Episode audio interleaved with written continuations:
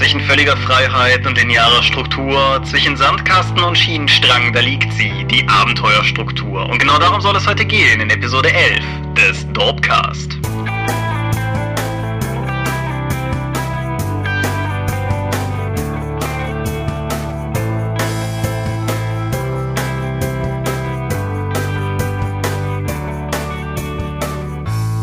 Hi und herzlich willkommen zur elften Episode des Dorpcast. Nachdem wir die letzten beiden Male ja eher etwas freier in unserem Thema waren und etwas weiter gefasst über verschiedenste Dinge gesprochen haben, haben wir uns dieses Mal nochmal ein konkreteres Thema ausgesucht, denn wir sprechen über Abenteuerstrukturen. Also Abenteuer, wie wir sie als äh, rollenspielerische Heroen erleben. Ja, und wenn ich wir sage, dann meine ich damit zum einen mich, Thomas Michalski, und zum anderen dich. Michael Skorpio Mingus. Ja, gut nachdem wir das aus dem Weg haben. Noch eine Sache fällt mir gerade ein, haben wir jetzt im Vorgespräch gar nicht drüber gesprochen, die ich auch letztes Mal vergessen habe. An dieser Stelle noch ein kurzer, aber wichtiger Dank an die Zombies vom Intro vom letzten Mal. Den haben ich nämlich gar nicht gedankt. Namentlich also Alf, Gerard, Lina, Neo und Tim, die letztes Mal wundervoll für uns diesen, diesen kleinen Intro-Kram eingezombiet haben. Ja, sei hiermit gedankt. Sie werden sich bestimmt mit Süßigkeiten bei dir für diesen Dank bedanken. Wir werden es sehen, wir werden es sehen. Aber daran können wir überprüfen, ob die überhaupt zuhören. So, ansonsten auch noch, bevor wir zu unserer üblichen Medienschau kommen, kurz zwei Hinweise vorweg. Seit dem letzten Dorpcast sind zwei ganz coole Veranstaltungen gewesen, auf denen wir beide nicht waren. Das, das ist richtig. Das war zum einen die Manticon auf der Starkenburg, wo ja, ich glaube, inzwischen fast alle Rollenspieltreffen irgendwie stattfinden, habe ich zumindest den Eindruck. Und das andere war eher auch eher was für dich, die Cthulhu Convention. Ja, das ist eigentlich ein guter Tag, um letztere anzusprechen. Wir haben, während wir das einsprechen, den 20. August, den Geburtstag von H.P. Lovecraft. Ole. Ja, ich kann zu beiden jetzt aus der Ferne natürlich relativ wenig sagen. Es sind nach allem, was ich weiß, unglaublich coole Veranstaltungen. Ich bin auf beiden leider noch nie gewesen. Ich will zu beiden jedes Jahr hin und es kommt irgendwas dazwischen. Vielleicht wart ihr ja da, dann könnt ihr uns in die Kommentare hereinschreiben, wie es war. Genau. Ja, vielen Dank, Herr Lovecraft, für nicht ganz so tolle Geschichten, aber der, den ganzen Mythos, der unser Leben bis sicher sehr bereichert hat. Ja, und 123 Jahre moderne Schauerliteratur. Uhu. Alles klar. Wo wir schon über Bücher sprechen, Medienschau und so. Irgendwas Tolles? Ich habe ein paar Comic, Zombie-Comics gelesen, da fällt mir jetzt aber gerade der Titel nicht mehr ein, deswegen überlasse ich dir erstmal das Wort. Ah, wir sind so Profis. Dann fange ich erstmal mit was nicht-literarischem an. Ich habe Tomb Raider durchgespielt. Das haben wir, glaube ich, neulich schon mal gestreift, weiß ich jetzt gar nicht genau. Ich habe es auf jeden Fall mittlerweile durch, das Neue. Und Gott, ist das ein gutes Spiel. Ich bin mit relativ hohen Erwartungen drangegangen, aber bin, also die sind noch übertroffen worden. Dazu muss man sagen, dass ich Tomb Raider eigentlich immer ganz gerne gespielt habe. Ich habe irgendwie den ersten Teil 1996 auf dem PC gespielt, als er rauskam, und dann den zweiten 1998. Dann hat mich die Reihe aber auch so ein bisschen verloren, weil ich das Gefühl hatte, dass ein anfangs eher ambitioniertes Ding eher zu so einer Art Gimmick-Parade geworden ist, wobei vor allen Dingen zwei Gimmicks, die sich beide am Oberkörper von Lara befinden, offensichtlich da irgendwie das, das Markenzeichen wurden. Und das ist eigentlich auch in meinen Augen nie wirklich besser geworden, aber jetzt halt bis zu dem Neuen hin. Das Neue schafft es halt irgendwie in einem relativ großen Rundumschlag alles nochmal auf Null zu krempeln aus Lara Croft weg von dieser Gimmick-Figur hin tatsächlich einen Charakter zu machen und ein Charakter, der mir entgegen meiner eigenen Erwartungen nach den Trailern ziemlich gut gefallen hat, der eine ziemlich schöne Kurve durchlebt so im Laufe der Geschichte. Aber auch das Gameplay ist richtig, richtig gut. Es spielt sich schnell, es spielt sich dynamisch, man hat das Gefühl, Herr über die Handlung zu sein. Gerade so der ganze fast schon parkourartige Rumlauf und Kletterkram funktioniert hervorragend ohne dass, was weiß ich, ich das Gefühl hatte, einerseits wie bei Assassin's Creed alles aus der Hand genommen zu bekommen oder wie bei Mirror's Edge wirklich, wirklich schuften zu müssen, damit das klappt, sondern es läuft alles einfach super. Die Story ist okay, nicht bahnbrechend, aber okay. Und was es vor allen Dingen schafft, ist, dass äh, die Dinge, die im Laufe der Geschichte passieren, wirklich Bedeutung haben. Also auch keine Ahnung, Tomb Raider hatte immer sehr eklatante und sehr auffällige Todesanimationen und so, dass das hat irgendwie immer dazu gehört. Ja, da wollte ich noch gerade so zu kommen. Von wegen, äh, hat das, wollte ich fragen, hatte dieses Spiel denn auch so zahlreiche und sehr ähm, drastisch dargestellte Todesanimationen der wunderschönen jungen Dame? Die hat es, aber es gibt zumindest in meiner Spielerfahrung einen ganz großen Unterschied, nämlich die, die sind natürlich erstmal effekthascherig gemacht, gar keine Frage, aber auf eine Art und Weise, die immer dazu geführt hat, dass ich es unangenehm fand. Es ist halt nicht irgendwie, keine Ahnung, dass die Sterbeanimationen von Lara sind ja absurd genug, als dass in einer alten Episode von Spaced, falls das noch irgendwer kennt, der, der Protagonist irgendwie Lara ersaufen geht, um irgendwie seinen Stress abzubauen. Das ist hier absolut nicht der Fall. Es ist halt, es ist tut mit weh, wenn man es sieht. Ja, das wäre nämlich meine nächste Frage gewesen. Wie fühlst du dich denn dabei, diese wunderschöne junge Dame zu töten, ja, weil du einen Fehler begangen hast? Ich fand es knallhart. Also das Spiel ist heftig. Das ist so, so ein Gesamtgefühl, das es irgendwie vermittelt und es ist es ist nicht sehr dunkel von den Bildern her in den meisten Teilen, aber es ist sehr, sehr düster. Gritty ist so das englische Modewort dafür, aber das wird ja irgendwie mittlerweile auch auf alles drauf gestempelt.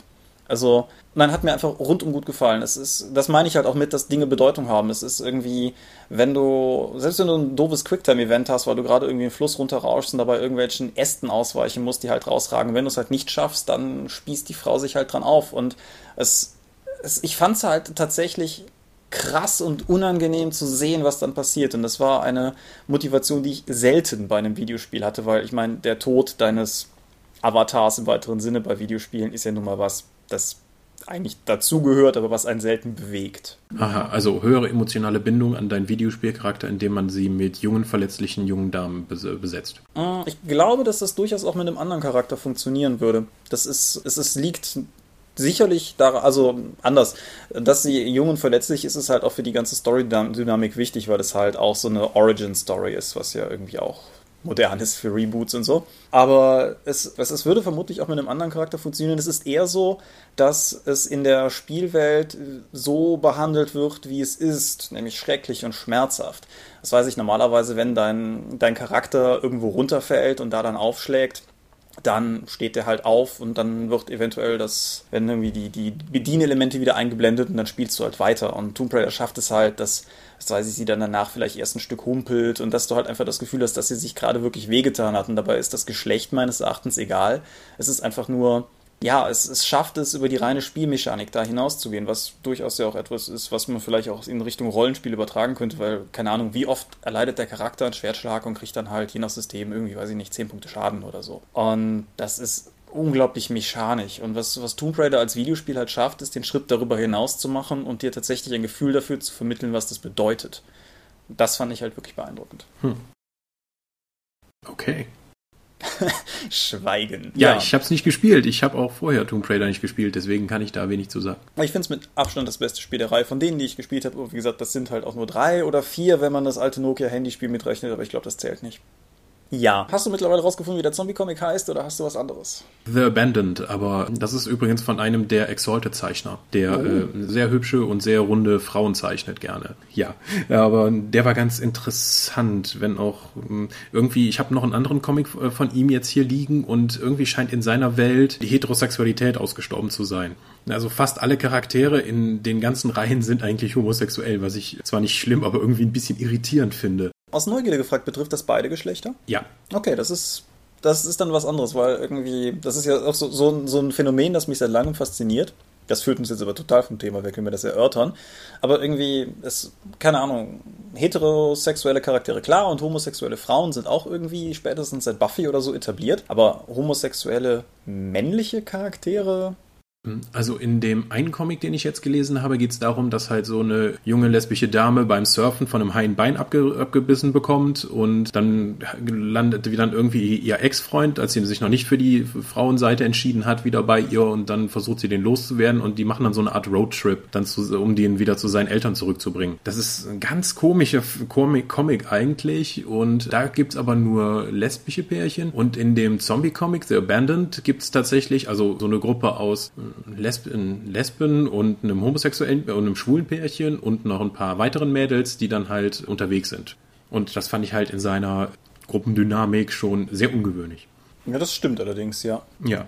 Ja, aber da wollte ich eigentlich gar nicht zu. Ich habe was anderes jetzt auf YouTube gesehen. Eine Dokumentation, wenn man es so nennen möchte, von 1984, die heißt Deception of a Generation. Das ist vom Eagles Nest, einer extrem erzkatholischen oder, oder erzkonservativen amerikanischen Fernsehstation, die dann im Jahre 1984 darüber informiert, was für okkulte Mysterien sich in Zeichentrickserien und Kinderspielzeug zu dieser Zeit verstecken. Und da ist ein Hannebüchener Unsinn drin, also wie sie dann immer wieder sagen, mit östlichen Religionen und Yoga und wie das die Jugend verdirbt. Und ähm, Yoga verdirbt die Jugend? Ja, das ist immerhin so dieser östliche Mystizismus. Und gucken mal hier, das ist Hawkman auch von He-Man, das ist ja ganz kleine Anspielung auf Isis und das ist ja okkulter Glaube und diese ganzen Tiermenschen kommen sowieso immer wieder mit dem Paganismus und das ist einfach der Hammer. In der Argumentation ist diese Sendung immer noch total ähnlich wie heutzutage über Videospiele geredet wird und argumentiert wird. Also weitestgehend von Laien und mit viel Empörung und wenig Argumenten und völlig hanebüchenen Herleitungen und Verschwörungstheorien, wo dann Kapitalismus und das Böse in Form von Okkultismus oder der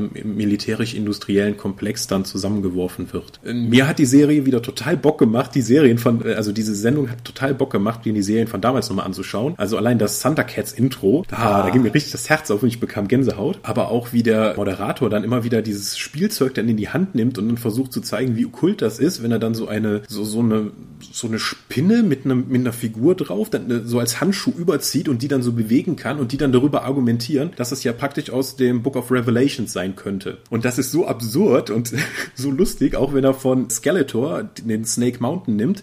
Da war so ein Sprechgerät bei, das deine Stimme verzerrt hat, damit du klingst wie ein Böser, so wie Skeletor oder so. Und ich habe die ganze Zeit den Eindruck, als hätte der irgendwie, müsste der Moderator sich verkneifen, nicht irgendwie doch zu lächeln oder Spaß dran zu haben, weil das ist ja böse und okkult.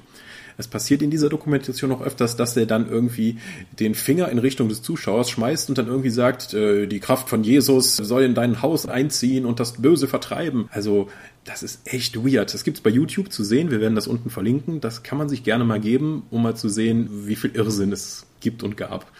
Ja, und ich finde es auch heilsam, also, naja, vielleicht nicht heilsam, weil das löst das Problem ja nicht, aber ich finde, es hilft durchaus zu verstehen und zu sehen, dass dieses, diese Argumente, die zum Beispiel heute, was weiß ich, auch gegen Killerspiele angebracht werden, dass die halt nicht neu sind, sondern sogar richtig, richtig alt.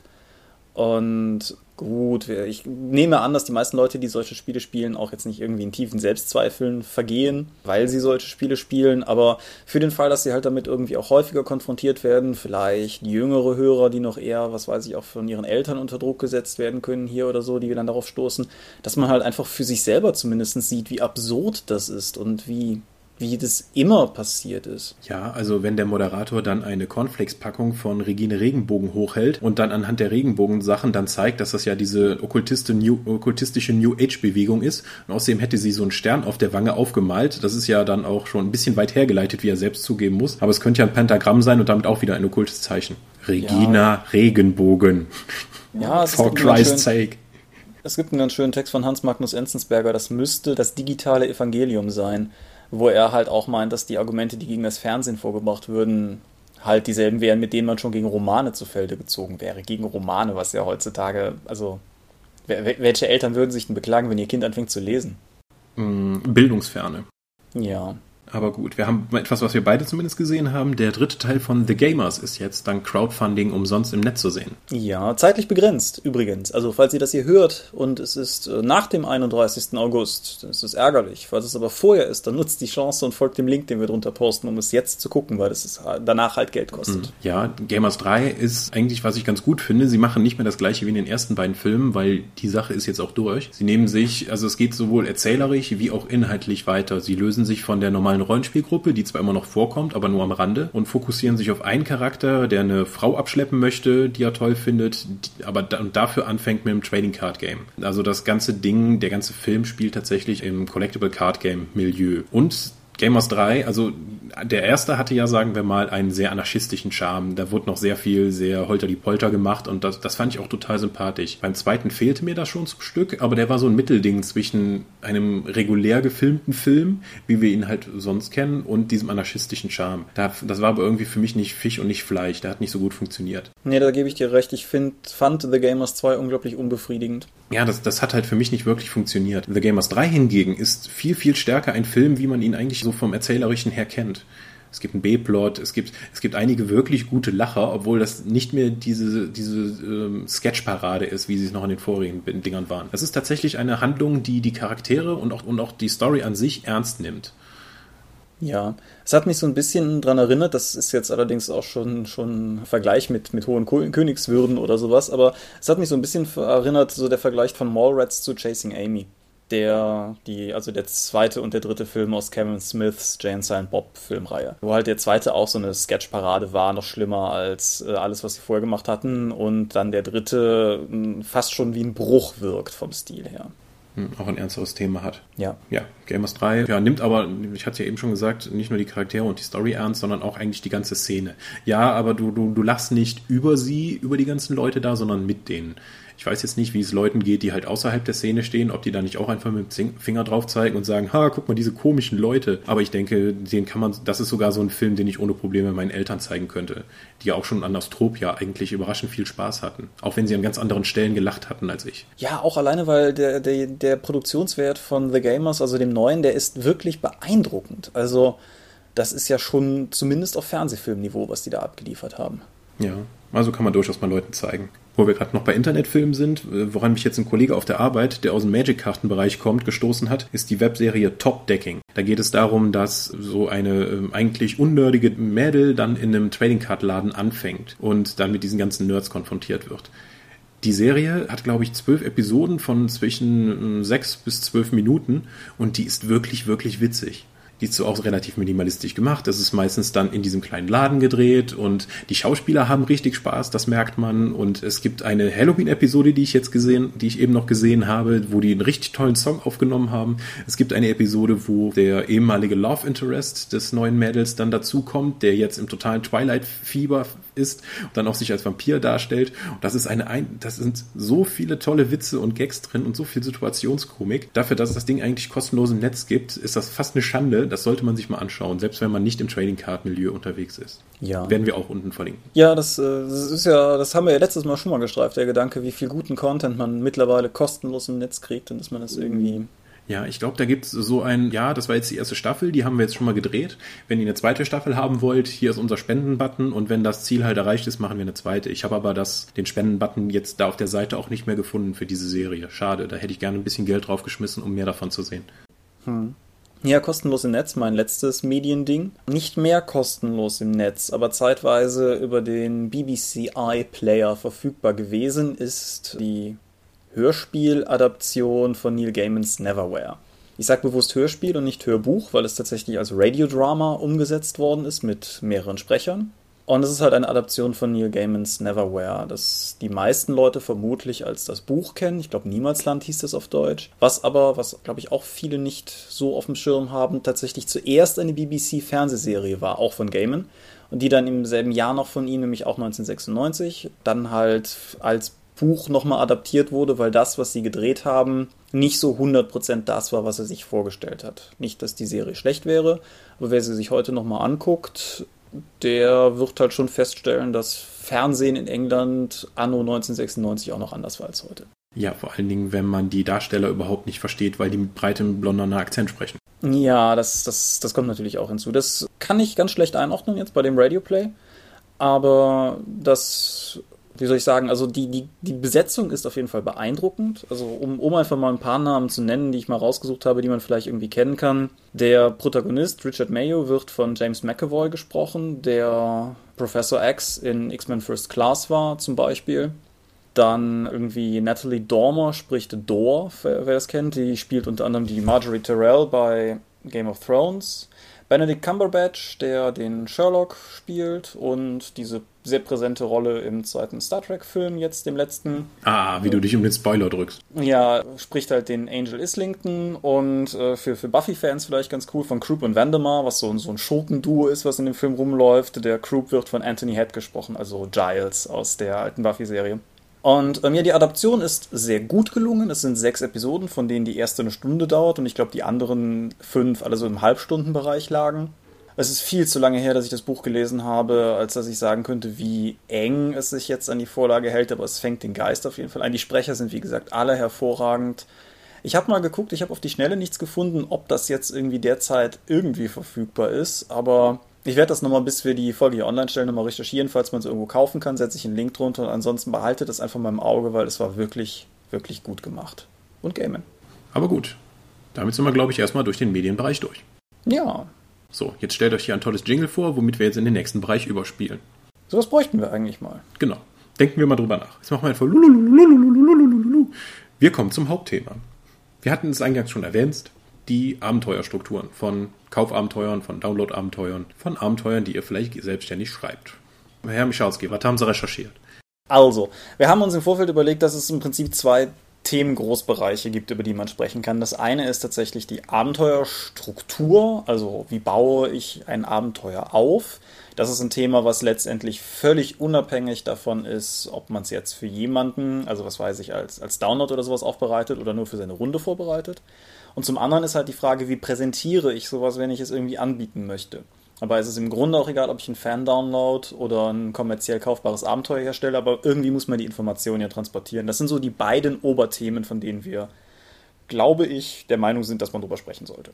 Ja. Und was so den erstgenannten Teil betrifft, nämlich die grundsätzliche Strukturierung, so gibt es da zwei Extreme. Man könnte fast Schisma sagen, nämlich auf der einen Seite eine sehr lineare Struktur, das, was häufig als Railroading verschrien wird, und auf der anderen Seite eine sehr freie Struktur, was gerade so in jüngerer Zeit, denke ich, vor allen Dingen immer unter Sandboxing oder Sandbox-Abenteuer dargestellt wird. Ja, also je nachdem, was davon du tatsächlich dann benutzen möchtest, da ist ja auch die Strukturierung und der Aufbau des Abenteuers komplett anders. Sandbox zum Beispiel hat überhaupt keine Dramaturgie wohingegen lineares Abenteuer mehr einem Film oder einem Roman gleicht und auch eine gewisse Handlungs- und Spannungskurve hat. Bei der Sandbox kriegst der Spielleiter einfach nur Informationen und muss auf das, was die Spieler tun, reagieren. Bei einer linearen Handlung wird halt ein Kicker rausgegeben, irgendein Element, was die Spieler, was die Charaktere in das Abenteuer reinzieht und dann anhand dieser Handlung dann entlang gleitet. Das kann mehr oder minder dann noch mit freien Elementen garniert werden, aber meistens folgt man dieser Handlung, die vorgegeben wurde. Sandbox hingegen hat keine Handlung, das müssen die Spieler sich selbst anhand den Dingen, die passieren, dann irgendwie bauen. Würdest du das so unterschreiben, mitnehmen?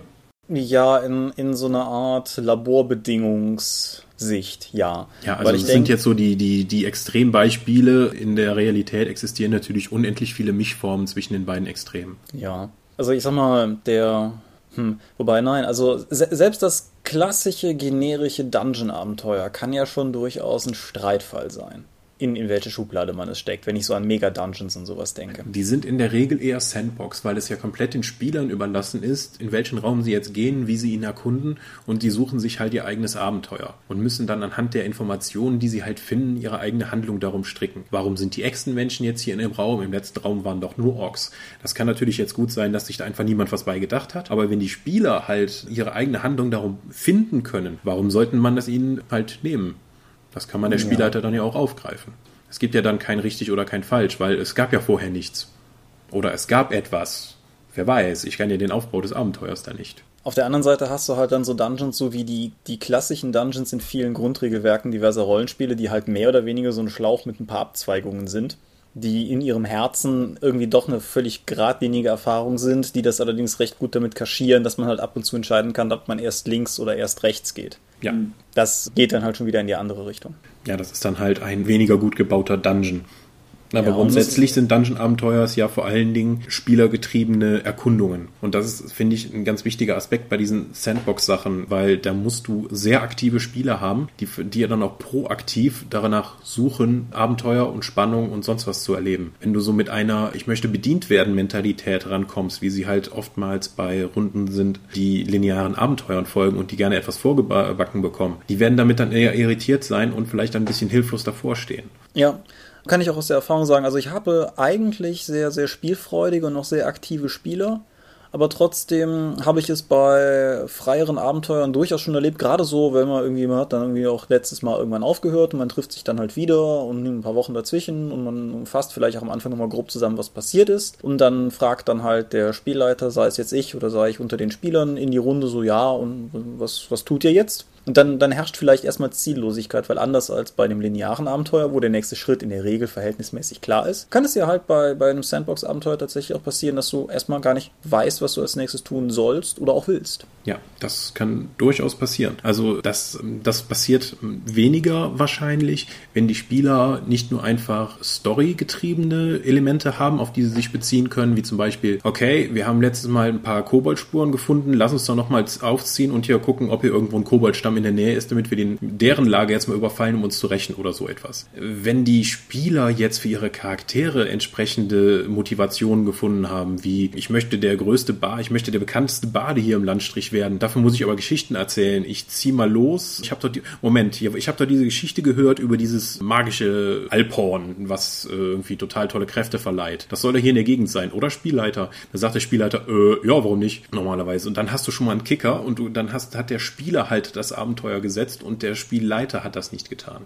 Ja. Das kann, das ist natürlich total schwierig, wenn du das sozusagen als Spielleiter dann vorbereiten möchtest, weil wenn du auf die Spieler dann so stark eingehst, kannst du ja nur sehr schwer was vorplanen. Oder du hast einfach nur ein paar Stichpunkte im Kopf, das ist dann wieder dieser Sandbox-Aspekt oder so. Äh, Moment, ich habe doch hier diesen Dungeon, der zwei, zwei Hexfelder weiter ist, wo die schnell hin könnten. Eigentlich ist das, ist, ist die Questbelohnung da ein Schwert, aber hey, mach mal einfach dieses magische Alphorn draus, dann hat der Spieler, ist er auch zufrieden. Ja. Ja, wie, wie ist es bei dir? Was präferierst du? Als Spieler oder als Spielleiter? Aha, so unterscheidest du direkt. Okay, dann, dann fangen wir erstmal als Spielleiter an. Ich habe die Erfahrung gemacht, dass ich als Spielleiter am entspanntesten bin und am meisten Spaß habe, wenn ich diese Zen-Spielleitung verfolge, wie sie im Spielleiten von Dominik Wesch beschrieben wird. Das war mir bis zu diesem Zeitpunkt, als ich das gelesen hatte, gar nicht so bewusst, aber den meisten Spaß hatte ich als Spielleiter tatsächlich, wenn ich keine minutiöse Vorbereitung hatte, wie eine Handlung ablaufen soll. Oder wenn ich kein, kein Kaufabenteuer von mir hatte, sondern wenn ich einfach auf alles, was die Spieler mir zugerufen haben, eingehen konnte, um daraus dann für sie ein sehr befriedigendes Erlebnis zu machen, weil ich kann genau auf sie eingehen und ich habe selbst nicht das Bedürfnis, mich an meine eigenen Unterlagen zu halten. Das habe ich nämlich ganz oft, das merke ich sehr häufig, wenn ich ein Kaufabenteuer vor mir habe, versuche ich möglichst dieses Kaufabenteuer dann auch so zu spielen, wie es drin steht. Das heißt, ich klebe am Text und habe immer die, die Befürchtung, irgendetwas falsch zu machen. Deswegen gebe ich denen einfach nicht die Freiheiten, die ich selbst eigentlich, mit denen ich mehr Spaß hätte. Das kommt vielleicht auch daher, weil ich immer aus der Rezensententätigkeit her geleitet habe und dann später auch sagen wollte, funktioniert das Abenteuer, so wie es hier drin steht, jetzt tatsächlich oder muss ich dann meine Spielleiterwillkür draufpacken, damit das irgendwie ein interessanter Abend wird? Hm. Ja, ich äh, als ich könnte mich Spieler, so von, von, der Spielersicht muss ich sagen, kommt drauf an, äh, wie viel ich in der Woche gearbeitet habe und wie allgemein auch meine anderen Spieler drauf sind. Wenn die anderen Spieler natürlich eine sehr starke Eigenmotivation einbringen, wie bei unserer, unseren Warhammer-Kampagnen, gerade in der Akademie-Kampagne, dann macht es total viel Spaß, wenn man, wenn der Spielleiter uns einfach alle Freiheiten lässt und wir uns einfach unsere, unsere Charakterplots gegenseitig zuspielen können und dann unsere selbstgesetzten Ziele erreichen. Wenn ich aber, also ich gibt auch oft genug, wo ich einfach nur sage, okay, hier ist der Start von dem Dungeon, lass uns jetzt jetzt mal richtig Monster hauen, da habe ich gerade Bock drauf. Oder richtig, richtig linear die Abenteuerspiele, wie sie bei Ulysses erschienen sind, wo ja nur jemand, einen, richtigen Erzähler, nur Text vorliest und dann irgendwann sagt, würfelt mal. Und die Spieler dann nur zu diesem Zeitpunkt dann effektiv eine Interaktionsmöglichkeit haben. Das macht wahnsinnig viel Spaß, ist aber natürlich äh, so railroadig, wie es nur sein kann. Ja. Hast du Präferenzen von einer oder Ja. der anderen Seite? Ja, habe ich, zumindest, zumindest als Spielleiter. Als Spieler muss ich ganz ehrlich sagen, fangen wir mal damit an, bin ich eigentlich für alles offen, solange der Spielleiter das irgendwie ordentlich macht. Das ist aber eine Wischiwaschi-Definition. Ja, nee, lass, lass, mich, lass mich ausführen. Also ich finde, auch Railroading kann gut funktionieren. Es darf aber halt nicht so sein, dass die Wände zu deutlich werden. Also wenn irgendwie... Also das, möchtest du Illusionismus haben? Also Ja, schon. Ja, wenn du denn, wenn du dann sagst, vor der Kreuzung stehst und du kannst, der Spielleiter fragt dich, willst du links oder rechts? Und die Entscheidung der Spieler ist eigentlich egal, weil das Abenteuer ist immer hinter der Weggabelung, die für die sie sich entschieden haben. Ja, das ist natürlich ein sehr plumpes und einfaches Beispiel, aber um so ein Gegenbeispiel zu bringen, irgendwie so diese, also was weiß ich, DSA hat äh, das gerade mal von Briclo gehabt, das ist ein Abenteuer aus grauster Vorzeit. Und da rennen die Spieler durch einen Dungeon und das Abenteuer kann eigentlich nur dann planmäßig weitergehen, wenn jeder einzelne Spieler separat irgendwie in eine Falle getreten ist. Ja. Und sowas ist, finde ich, furchtbar, weil du dann halt auch einfach merkst, wie das Abenteuer versucht, eine bestimmte Situation irgendwie maßlos herbeizuführen. Oder das ist aber zu neu, als dass ich da zu sehr drauf rumreiten wollte. Irgendwie das erste von den, wie hieß denn das, Schlacht in den Wolken, das DSA-Abenteuer. Das halt so ein paar Szenen hatte, als wir das gespielt haben, wo du einfach als Spieler merktest, hm, hier werden gerade die gesamten Gesetze der Spielwelt, also sozusagen bis zur In-Time-Physik, übers Knie gebrochen, damit das Abenteuer so funktionieren kann, wie es soll. Das, das klappt für mich halt nicht. Aber ob der Spielleiter vielleicht spontan beschließt, dass, wenn, was weiß ich, beim Detektivabenteuer den falschen Verdächtige vielleicht überlegt, dass es dramaturgisch besser wäre, wenn es doch der wäre oder so, geschenkt. Interessanter finde ich es eigentlich auch tatsächlich sozusagen für mich selber interessanter, finde ich es zu überlegen, wie meine Spielleiterpräferenz ist. Und das ist ein ziemlich obskures Mittelding mittlerweile. Ich leite eigentlich sehr gerne so nach dem Prinzip, dass man den Spielern eine Sandbox zur Verfügung stellt, aber, und das ist relativ viel Vorarbeit, konkretere Abenteueraufhänger darin deponiert. Also dass man halt auch einfach, wenn man, wenn man merkt, dass die Spieler an dem Abend einfach nicht zu Potte kommen, weil sie zu müde sind, von der Arbeit geschafft oder einfach demotiviert oder sowas, dass man immer wieder die Möglichkeit hat, ihnen sozusagen einen Kicker vor die Füße zu werfen, um, um den Begriff von jemand zu übernehmen. Aber dass man umgekehrt genug Welt vorbereitet hat, dass die Spieler trotzdem das Gefühl haben, ohne Illusionismus, dass sie halt äh, sich tatsächlich darin bewegen können. Ja, es gibt ja, glaube ich, auch im Pipe dieses, ja, dann tritt irgendwie, wenn irgendwie du merkst, die, die, der Spannungsbogen geht runter oder es ist gerade irgendwie sehr lame, dann wird die Tür eingetreten und Ninjas kommen rein. Oder, oder Affenmenschen oder äh, Orks oder irgendwas anderes. Hauptsache, du hast jetzt eine Action-Szene, die Leute können wieder was tun und danach geht es in der Regel auch schon weiter. Ja, oder um ein konkretes Beispiel von, vom Spieltisch sozusagen zu bringen, meine seit langem laufende und sozusagen von mir ak am aktivsten mitgestaltete Runde ist eine Hunter-Kampagne. Und der Aufhänger ist, dass die Charaktere in so einem Sozialtreff sozusagen, oder dass denen einer gehört, also so einen obdachlosen Unterschlupf. Und es gibt eine ganze Menge Plots, die sich einfach um das Viertel ranken, in dem sie sich befinden. Und innerhalb dieses Viertels halt auch sehr viele Verzwickungen und Verquickungen, denen sie frei nachgehen können. Aber wenn ich halt merke, dass das gar nicht funktioniert, ist dieser, diese obdachlosen Zuflucht eine hervorragende Möglichkeit, immer wieder einen Plot reinzuwerfen, weil im Zweifelsfall kommt halt irgendwer Neues vorbei und bringt sich halt einen Plot mit. Ist das nicht auch so in diesem Gumshoe-System, wo du, wo du weitestgehend Ermittlungsabenteuer spielst und du auf jeden Fall immer den Hinweis findest, der dich im Abenteuer weiterbringt, nur du kannst halt durch Rollenspiel und durch geschickten Ressourceneinsatz dann zusätzliche Hinweise finden. Das heißt, ja. es, du kannst dich nicht in diese, das passiert ja oftmals, in so eine Sackgasse navigieren, wo keiner der Spieler weiß, was sollen wir jetzt eigentlich noch tun, was haben wir noch für Optionen oder für Möglichkeiten. Und das komplette Spiel tritt eigentlich sozusagen auf die Bremse. Das hatte ich bei ganz vielen Shadowrun-Runden am Anfang bei dem investigativen Teil, der stellenweise mehrere Sitzungen gedauert hat, wo wir einfach noch immer wieder jedes Detail nachgebohrt haben, um vielleicht doch noch meinen winzigsten Spielvorteil dann später beim Run zu bekommen.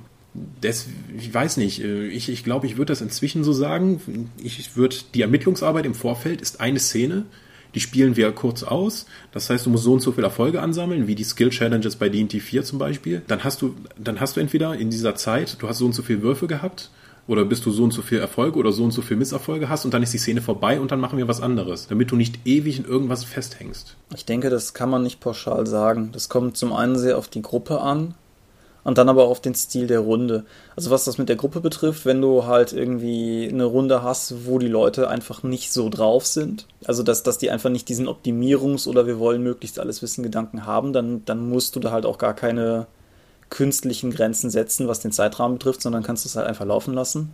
Und auf der anderen Seite hast du halt vielleicht auch eine Runde, bei der das einen viel größeren Teil einnimmt. Also wenn du jetzt irgendwie so eine klassische Heist-Geschichte, also irgendwie sowas Richtung Ocean's Eleven oder sowas machen willst, vielleicht wollen die Spieler ja gerade diese minutiösen Vorbereitungsschritte, vielleicht ist das für die einfach der zentrale Spielanteil, deshalb würde ich da nichts pauschal zu sagen. Ich gebe dir aber recht und ich kenne das Problem auch, dass die klassische Shadowrun-Sitzung mit meiner alten, alten Runde normalerweise so verlief, dass die Leute ja, sagen wir mal, vier Fünftel des Abends geplant haben und dann im fünften Fünftel der Plan nicht funktioniert hat. Das so ja, das muss ja sein, damit wieder irgendwas passiert. Denn ein Run, der komplett äh, sauber über die Bühne geht, ist zwar irgendwie schon befriedigend, weil, hey, guck mal, es hat alles genau funktioniert. Aber Abenteuer werden ja erst interessant durch Konflikte. Und wenn Ach, du halt. Allgemein, in jeder, jeder Form von Erzählung, erfüllte Erwartungen sind langweilig. Ja, äh, du musst Konflikte haben in einem Abenteuer, weil so, so, das ist das, was halt passiert. Wenn alles lieb, Friede, Freude, Eierkuchen ist und alles klappt, dann dann hast du keine wirkliche, kein wirkliches narratives Element. Deswegen muss ja irgendwas schiefgehen, damit was passiert. Und bei Shadowrun jetzt zum Beispiel zu sagen, okay, wir ver verwenden jetzt vier Fünftel der Spielzeit darauf, etwas zu planen, was dann später nicht spannend ist, finde ich mm, eher nicht so toll. Ja, aber wie gesagt, jeder wie er will. Um aber auf die Gamschuh-Sache zurückzukommen, ich bin kein großer Gamschuh-Experte, dann müssten wir uns mal Matthias in den Podcast zerren. Aber also von, von dem bisschen, was ich von Trail of Cthulhu kenne, muss ich allgemein sagen, was die Darbietung von Abenteuer und Informationen betrifft, sind die auf einem sehr, sehr guten Weg, ein, ein gutes Format zu bieten, was investigative Abenteuer betrifft. Okay, wie, wie bereiten die denn die Information auf, damit ich als Spieler und Spielleiter dann direkt darauf zugreifen kann? Also ich habe von auch da nicht, nicht viele gelesen was auch damit zusammenhängt, dass ich noch immer hoffe, dass Matthias die uns mal leitet. Aber grundsätzlich, wenn du halt so, so ein Gumshoe-Abenteuer hast, ich kann es jetzt so konkret am The Dying of St. Margaret's für Trail of Cthulhu sagen, weil das habe ich gelesen. Wenn du das halt aufschlägst, dann kriegst du erstmal eine Abenteuer-Zusammenfassung geboten. Die ist relativ systematisch gegliedert und ich glaube, das zieht sich auch durch die ganze Reihe. In die Punkte The Hook, also den Abenteueraufhänger. The Horrible Truth, auch ziemlich genau das, was der Name verrät, also das, was wirklich dahinter steckt. The Spine, also so, so wie das Rückgrat halt sozusagen, also die, die, die Struktur, auf die es sich auflegt, wie das für die Spieler wirklich ist. Und dann halt The End, wie es zu seinem Ende kommt. Und das Abenteuer selber ist dann in Szenen unterteilt und jede Scene hat einen separaten Abschnitt Clues, wo ganz geradlinig aufgeführt wird, welche Hinweise es zu finden gibt und auf welchem Weg die Spieler daran kommen können. Und das ist halt tatsächlich in der Regel so gebaut, ohne dass ich dir das jetzt an einem konkreten Beispiel geben kann. Im Grunde immer so gebaut, dass völlige Sackgassen nahezu unmöglich sind. Und das Ganze wird begleitet von ein paar wunderbaren Kniffen, was zum Beispiel die NSC-Darstellung betrifft, dahingehend, dass jeder NSC in dem Abenteuer drei Stichworte einfach mitgeliefert bekommt als Inspiration für den Spielleiter, die darzustellen. Weil ich denke, jeder, der viel investigative Abenteuer spielt, kennt das Problem. Abhängig davon, wie schauspielerisch begabt oder nicht begabt der Spielleiter ist, ist es teilweise sehr schwierig, hinter die Leute zu kommen, weil die natürlich im Endeffekt alle von derselben Person dargestellt werden. Und investigative Abenteuer neigen nun mal dazu, dass man sehr viele NSCs hat und man auch noch sozusagen hinter deren Motivation steigen muss. Und auch da versucht das Format, in dem die Abenteuer präsentiert werden, einfach direkt Anreize zu bieten, wie man als Spielleiter mit kleinen Kniffen direkt irgendwie denkbar ähm, einprägsame Charaktere schafft. Hm. Ich denke, da haben wir jetzt einen ganz interessanten und auch wichtigen Teil von publizierten Abenteuern angesprochen. Das ist nämlich die Darstellung von relevanten Informationen für den Spielleiter. Oh ja. Ich kenne das noch aus vielen Abenteuern, dass sie sozusagen wie ein Roman runtergeschrieben sind, wie eine Geschichte. Stellenweise steht mal irgendeine Regel dabei oder ein Fertigkeitswurf, der durchgeführt werden muss, aber der geht auch nicht wirklich davon aus, dass Spielercharaktere den nicht schaffen und dass die Handlung dann einfach weitergeht. Das kommt, die Aufbereitung, wie ein Abenteuer sein sollte, hängt auch ganz davon ab, was man eben haben möchte. Ich kann mich sehr gut an die D&D 4 Abenteuer erinnern. Da war D&D 4 hat ja jede, jede Szene sozusagen als einen Encounter dargestellt. Sei es nun eine, ein Rollenspieler, äh, rollenspielerisches Element, ein investigatives Element oder meistens halt ein Kampf. Das war immer eine Doppelseite, wo alle relevanten Werte drauf waren. War das jetzt ein Kampf? Hast du deine, hast du deine, deinen Bodenplan, wo die Gegner stehen?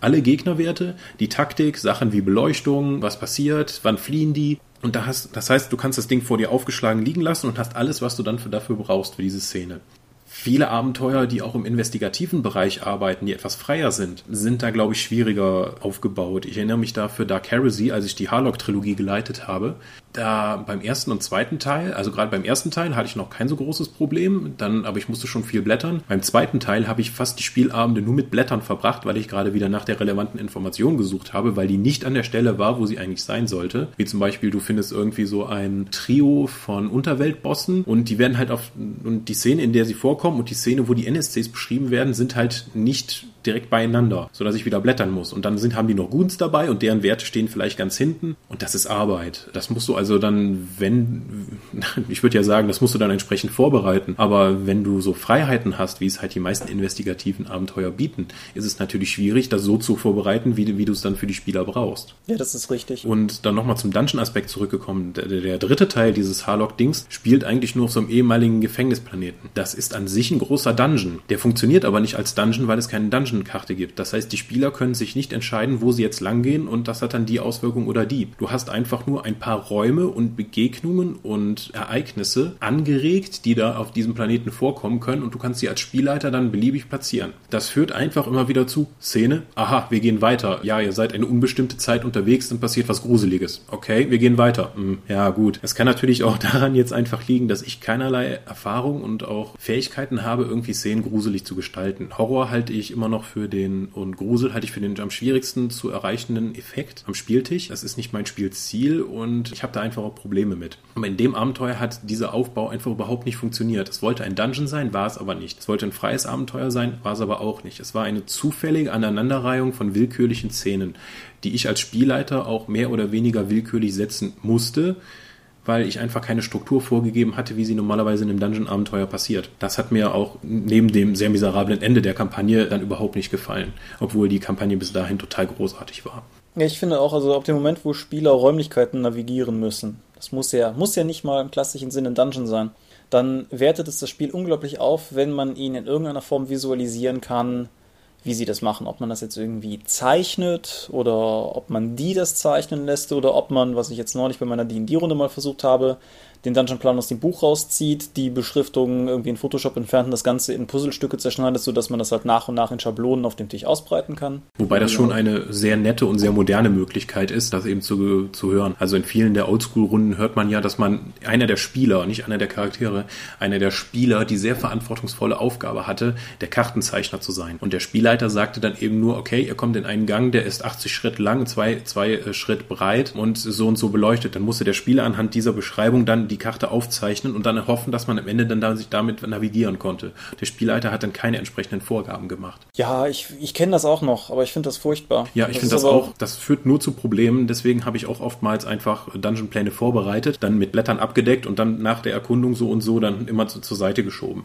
Ich habe auch gerade bei den Dragonlance-Kampagnen, bei der Dragonlance-Kampagne mittlerweile das Problem, dass gerade die späteren Dungeons nur noch sehr wenig rechte Winkel haben. Und bevor ich das jetzt irgendwie anfange, denen zu erklären, sie betretet einen halb oval kugelförmigen Raum mit einem Ausgang in Nord-Nordwest und einer schmalen Passage Südost, lege ich den lieber ein Blatt auf den Tisch um deine Beschreibung mal weiterzuführen. Viele von diesen Abenteuern sind ja auch, ja, ihr kommt in diesen Raum, er ist zweimal vier Meter groß, in der Mitte steht ein Tisch mit zwei Stühlen daran und zwei Orks, die euch attackieren. Äh, was?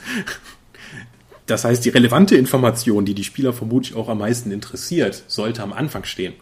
Die können den Raum sich immer noch beschauen, wenn die Orks erschlagen sind oder wenn sie vom Ork erschlagen wurden und dann interessiert er sowieso keinen mehr. Aber sowas sind halt Punkte, relevante Informationen nicht im Fließtext zu verstecken. Sei es nun durch ja. irgendwelche Bullet Points hervorgehoben oder durch Fettdruck oder allgemein das Geschwafel einfach mal zu reduzieren und sich auf das Wesentliche zu beschränken. Und neben diesem äh, beschreibenden Teil, der ja auch als Vorlesetext gemacht werden kann, das einfach besser zu strukturieren. Ich glaube, DSA hatte das, hatte das damals, hat das immer noch. Die hatten drei verschiedene Sachen.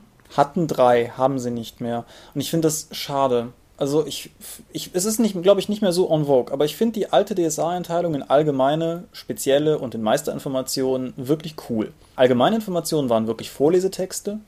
Spezielle Informationen waren dann sozusagen Dinge, die man rausfindet, wenn man sich damit ein bisschen näher befasst. Und Meisterinformationen war halt tatsächlich sozusagen die konkrete Abenteuer-Framework, Dramaturgie und so weiter. Irgendwie mit irgendwie dann auch den Gegnerwerten und so weiter und so fort.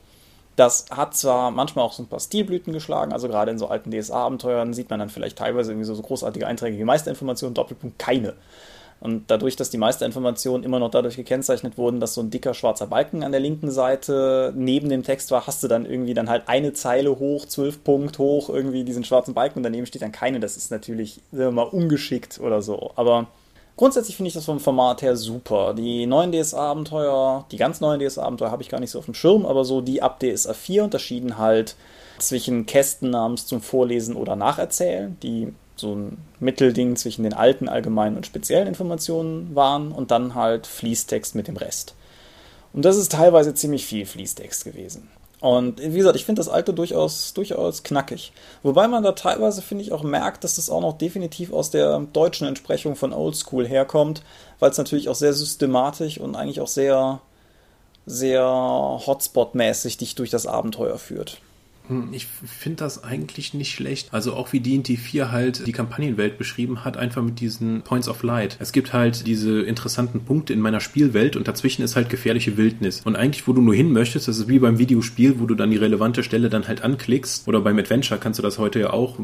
Sachen, mit denen du interagieren kannst, hebst du halt mit auf Tastendruck hervor und du weißt, hier geht's weiter. Und das für ein Kampagnen-Setting zu haben, finde ich auch ganz spannend. Anstatt jetzt irgendwie nur zu sagen, hier ist die Karte, tipp mal irgendwo hin, wo du hin möchtest, wie es ja auch bei diesen, zum Beispiel beim Königsmacher Abenteuerfahrt ist, wo du dann Hexfeld für Hexfeld erkundest. Da kann es auch schon mal sein, dass eine ganze Weile einfach nichts passiert. Und das mhm. kann sehr frustrierend sein. Also, wenn man da keine entsprechende Motivation hintersteckt, die von Spielerseite nicht um, also Spielerseite ist ja noch viel wichtiger als die Charakterseite dann kommt. Es gibt übrigens zum Präsentieren von den wichtigen Informationen noch eine Methode, bei der mir völlig unbegreiflich ist, warum die nie mehr Anerkennung gefunden hat und die ist mir das erste Mal begegnet und fast auch das einzige Mal begegnet bei der deutschen Ausgabe vom Warhammer Rollenspiel. Und zwar nicht der von der Second Edition bei Feder und Schwert, sondern von der ersten Edition beim Verlag Schwarzes Einhorn. Das führt uns jetzt auch in eine Zeit zurück, als Bücher noch mit D-Mark ausgezeichnet wurden, aber das waren halt das Grundregelwerk, ein Sammelsuriumband mit altem White Dwarf Material. Die Archive des Imperators. Genau. Und die in ersten drei Bänden der The Enemy Within Kampagne, die hierzulande dann als der innere Feind erschienen. Der Feind drinnen. Hm? Der Feind drinnen. Ja, wie es auf dem Schatten uh, Shadows of a Broken Hafen Cover. Naja, wie auch immer. Auf jeden Fall, wenn man entsprechend die Bücher aufschlägt im Deutschen, fällt einem ein vielleicht schon schmerzlich seriöses Layout ins Auge das allerdings Marginalien verwendet, also so schmale Randspalten, in denen nochmal konkrete Informationen besonders herausgestellt werden. Das ist sowieso, ich würde sagen, also Rollenspieler finden sich ja selbst immer ganz toll als hochintellektuelles Hobby mit großem Einsatz von geistig hochfliegenden äh, Menschen, aber ich finde es total geil, mehr Hilfsmittel einzusetzen, wie es jetzt zum Beispiel die Quest Reise der Helden, heißt das, glaube ich, was bei Pegasus erschienen ist. Mhm. Wenn du da im Questverlauf halt bestimmte Entscheidungen triffst, hast du so einen Questbogen und das streichst du an, hast du die Entscheidung Entscheidung 1 getroffen oder 2, dann streichst du das entsprechend auf dem Bogen an. Und später im Abenteuerverlauf wird das dann wieder abgefragt. Haben sie 1 angestrichen oder 2? Und dann passiert halt das oder das. Und das würde mir für viele Abenteuer vermutlich auch einfach helfen, wenn ich so ein Flowchart für das Abenteuer hätte, wo ich sowas drin notieren kann. Oh, Moment, meine Spielercharaktere haben ja hier im Akt 1 Bedingung B erfüllt ich guck mal hier nach. Das kannst du ja ganz einfach auch in so einer Seitenspalte machen. Okay, Moment. Das heißt, der Häuptling begrüßt mich ganz eindringlich, weil ich hatte im ersten Akt seine Tochter gerettet. Das war mir zu dem Zeitpunkt aber gar nicht klar. Ey, super. Und wenn ich das mhm. halt nicht, wenn ich das halt nicht diesen Haken gesetzt habe, ich, ich meine, ich kann, klar, wir sind alle total clevere Menschen. Wir können uns das merken und so. Aber wir wissen auch, wir werden älter, wir kommen weniger zum Spielen. Und wenn dann mal sechs Wochen dazwischen lagen, sich da nochmal dran zu erinnern, hm, da habe ich gerne so welche Hilfsmittel. Ja, klar. Ich finde halt auch, also gerade irgendwie, wenn man jetzt auch was, was Längeres oder was Komplexeres leitet, einfach, wenn man so eine Randspalte hat, sowas reinzuschreiben wie, hey, Spielleiter, hier schon dran denken, das später XY. Einfach, damit der Spielleiter es nicht vergisst. Vielleicht ist ja XY auch drei, vier, fünf Sitzungen entfernt. Und die Vorausdeutung wäre für die Spieler total wichtig, aber der Spielleiter hat es gar nicht auf dem Schirm, weil, weil seine Vorbereitung für die Sitzung viel konzentrierter war.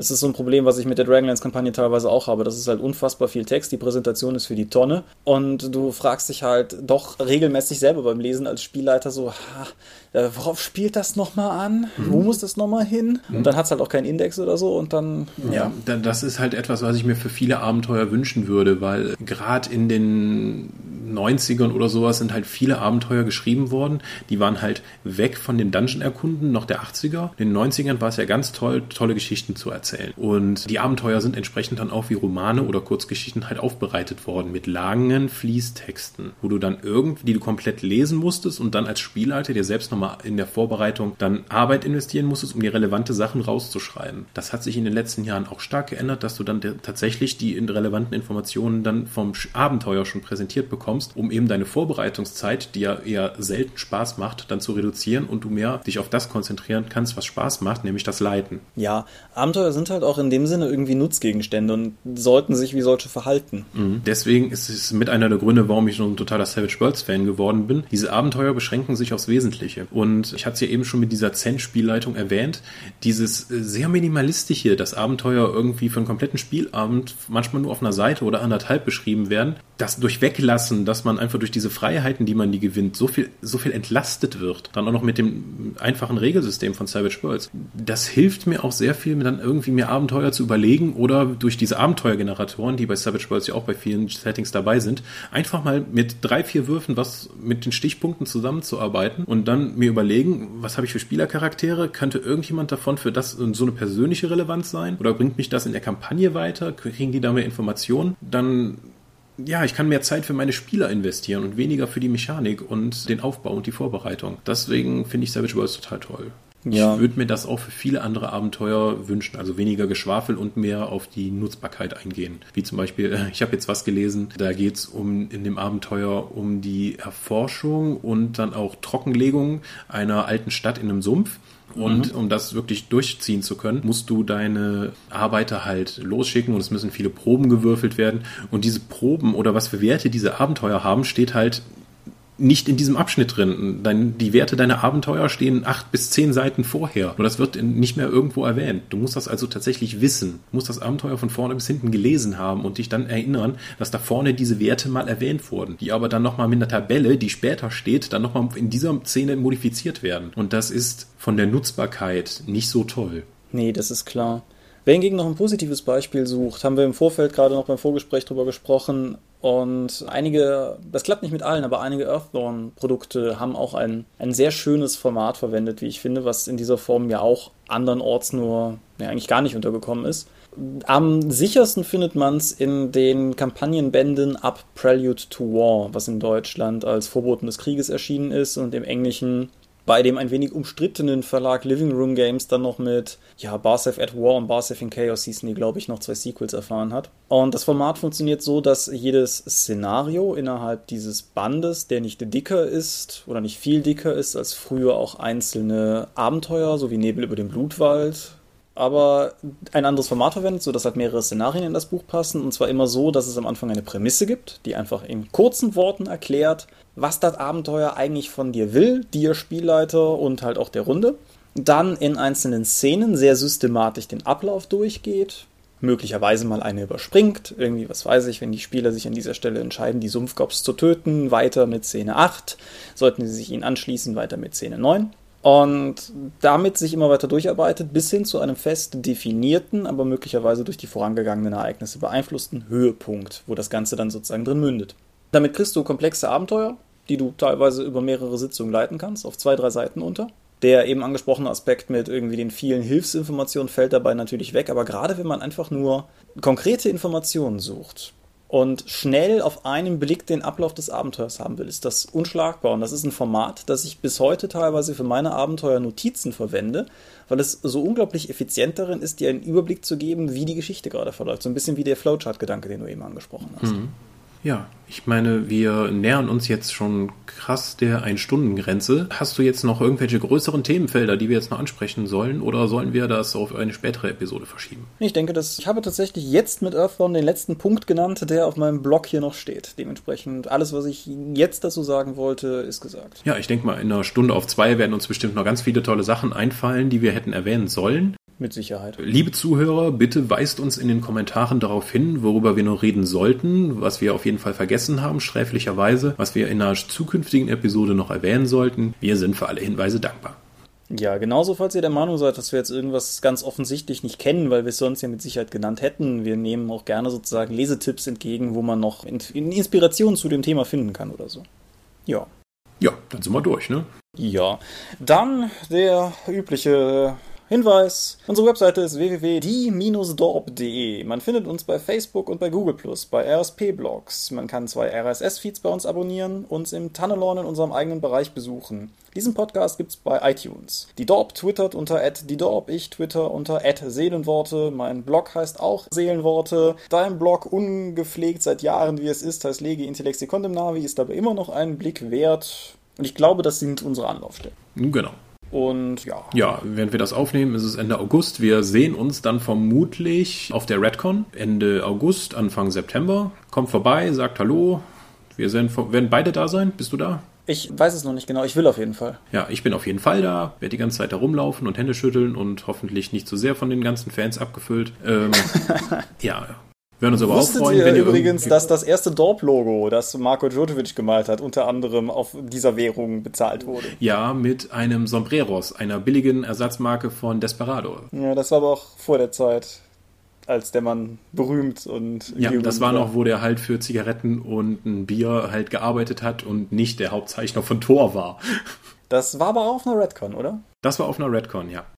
Damals noch im Prezenzler Haus. Sinnlose Anekdote zum Schluss. Ein schöner Ausklang. Dann wünsche ich noch einen wunderbaren Tag, wenn ihr das hier hört. Ich hoffe, ihr hattet genauso viel Spaß wie wir. Wir hören voneinander. Ja, vielen Dank fürs Zuhören. Bis in 14 Tagen und bis dann. Ciao, ciao. Ciao.